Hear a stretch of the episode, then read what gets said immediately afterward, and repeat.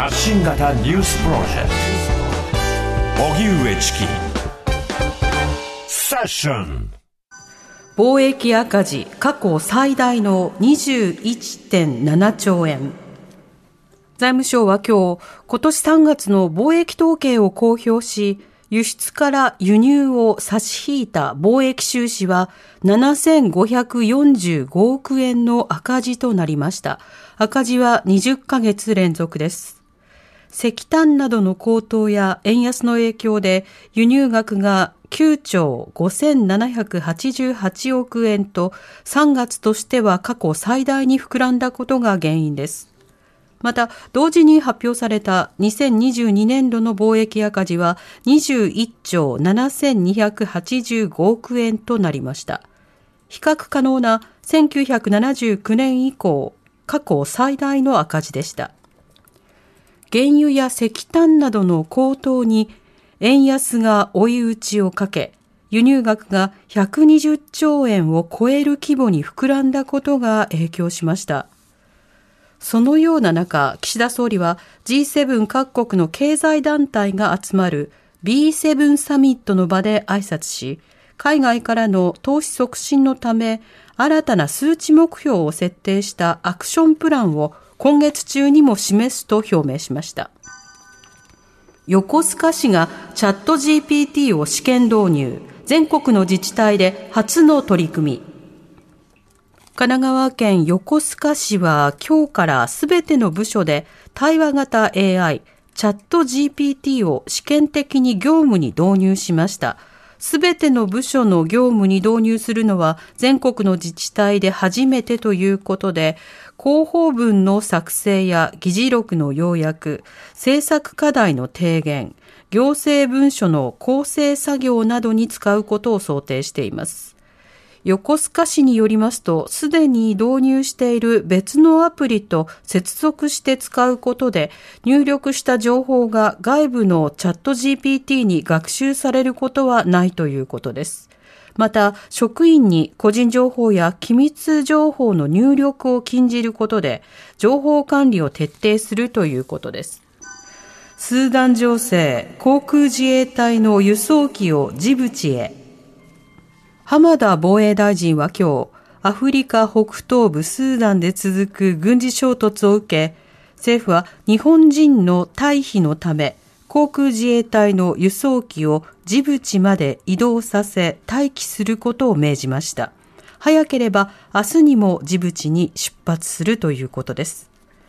今後、スーダンの状況を踏まえた上で自衛隊法に基づき現地にいる日本人の輸送を行う見通しです。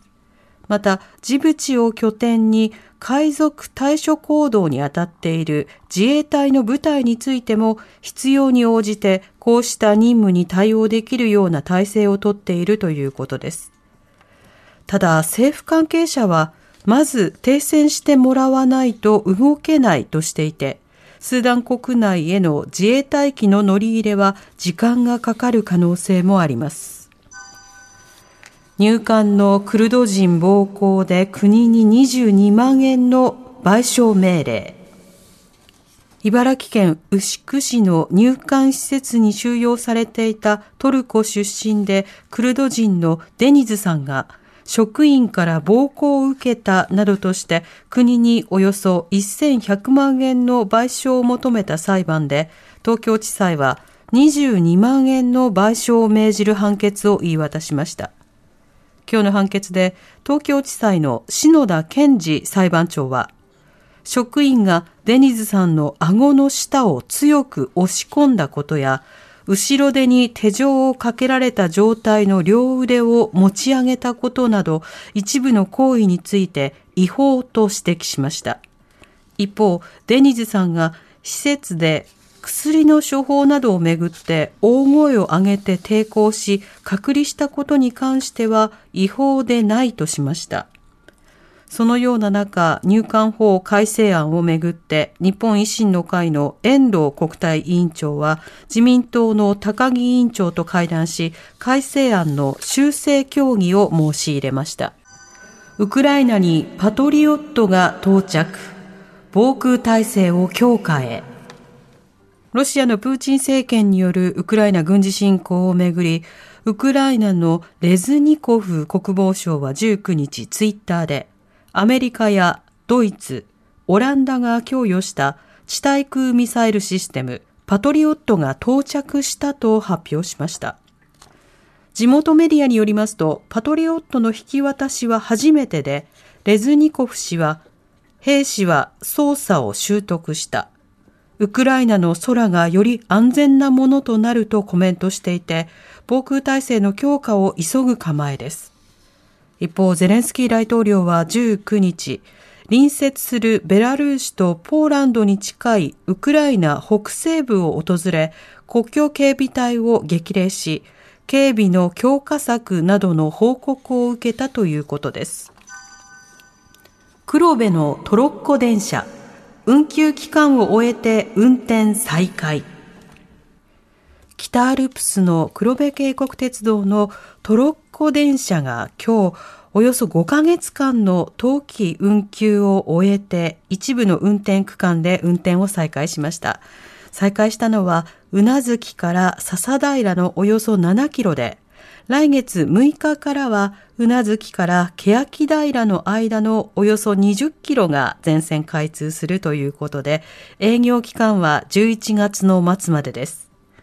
黒部渓谷鉄道によりますと、去年の乗降客数はおよそ42万人で、今年は訪日客の増加が見込まれることから55万人を目指すということです。おしまいに株価と為替の動きです。今日の東京株式市場日経平均株価は昨日に比べ50円ほど高い28,657円57銭で取引を終えました。一方、東京外国為替市場、円相場午後4時現在、1ドル134円50銭から51銭で取引されています。荻上チキ